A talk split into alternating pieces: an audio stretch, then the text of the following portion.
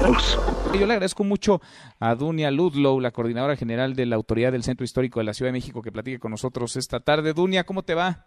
Muy bien, Manuel, qué gusto saludarte. Igualmente, gusto en saludarte, gusto en escucharte y gracias por estos minutos. ¿Cuál es el panorama hoy en el centro histórico? Porque vemos calles como Madero, una de las calles más transitadas de América Latina, del mundo entero, pues eh, ya con las cortinas abajo de los comercios.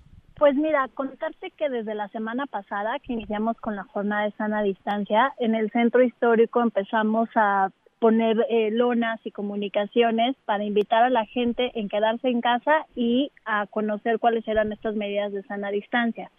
Empezamos en primer lugar protegiendo a nuestro propio eh, equipo de trabajo del servicio de limpia y también eh, limpiando a más profundidad superficies, clausurando y suspendiendo los juegos y los ejercitadores que hay dentro del centro histórico, así como el kiosco del Zócalo y el de la Alameda y conforme se han medido, se han venido incrementando también eh, las medidas, a medidas un poquito más severas y extremas, hemos también incrementado estas medidas en el centro.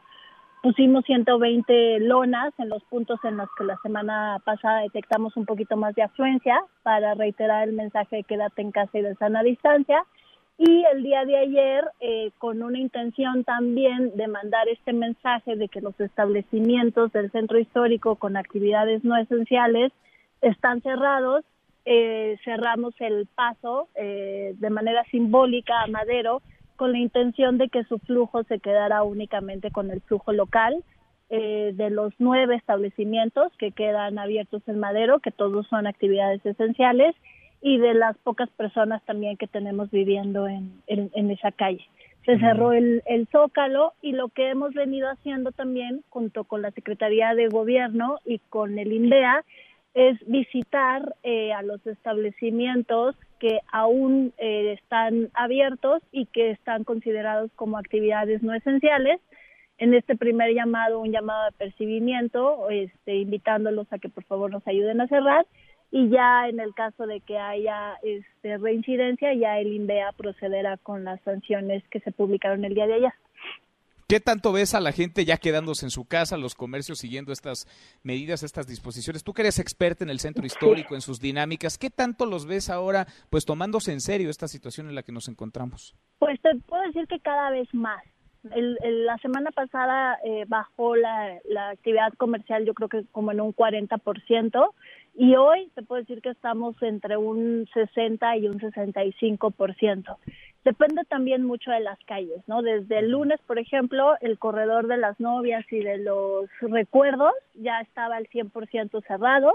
Este 5 de mayo, Madero, eh, Tacuba deben de estar como en un este 10% únicamente que queda de apertura, pero hay otras calles como la calle Corregidora, por ejemplo, que eh, todavía tiene mucha actividad porque el 90% de los locales son ferreterías y las ferreterías son consideradas como actividad esencial, ¿no? También tenemos otras calles como Mesones, por ejemplo, en el que ahí hay papelerías y se tenía esta idea que las papelerías eran actividad esencial, entonces ahorita ya estamos visitando diciendo que no, que no es actividad esencial, que nos ayuden a cerrar.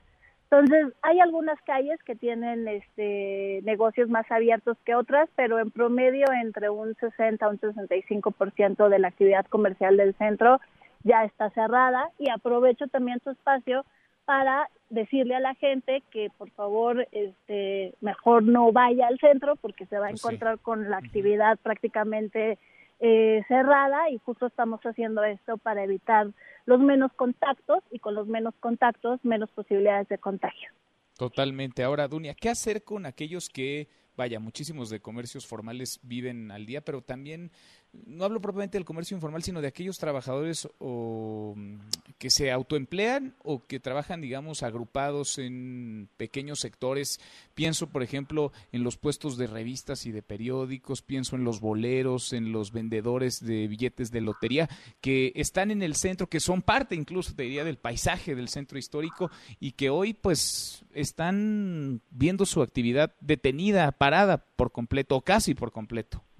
Pues ahí decirte que también la Secretaría de Gobierno ha tenido pláticas con las diferentes agrupaciones, eh, principalmente eh, de artesanos, los boleros y los grupos que mencionas. Eh, al final, estas agrupaciones de alguna u otra forma subsisten porque sus agremiados pagan ciertas cuotas, ¿no?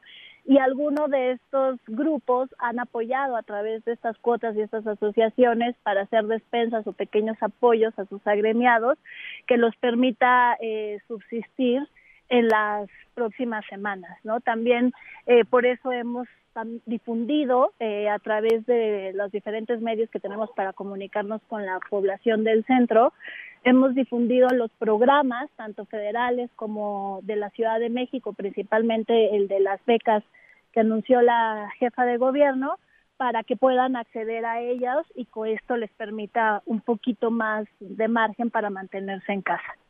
Pues ojalá nos quedemos la mayoría, los que puedan, los que podamos en casa y ojalá para aquellos que no y que viven al día, pues el contacto, el contagio sea el menor y los apoyos los mayores. Vamos platicando en el camino. Dunia, te agradezco estos minutos. Muchísimas gracias y también aprovechar, creo que ahorita nosotros fungimos muchísimo para asesorar a todos estos grupos que dices de pronto les cuesta trabajo pensar en economía familiar y si suman los apoyos que tienen tanto de programas como de ingresos, quizá eh, si, si, si lo suman, si lo racionalizan, les alcance para quedarse un poquito más en, en casa, ¿no? Que son también del tipo de acciones que estamos promoviendo y que si lo hacemos todos, pues posiblemente llegue a más personas para que tengan un poquito más de asesoría.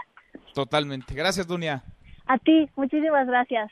Que estés muy bien, muy buenas tardes. Mesa para todos.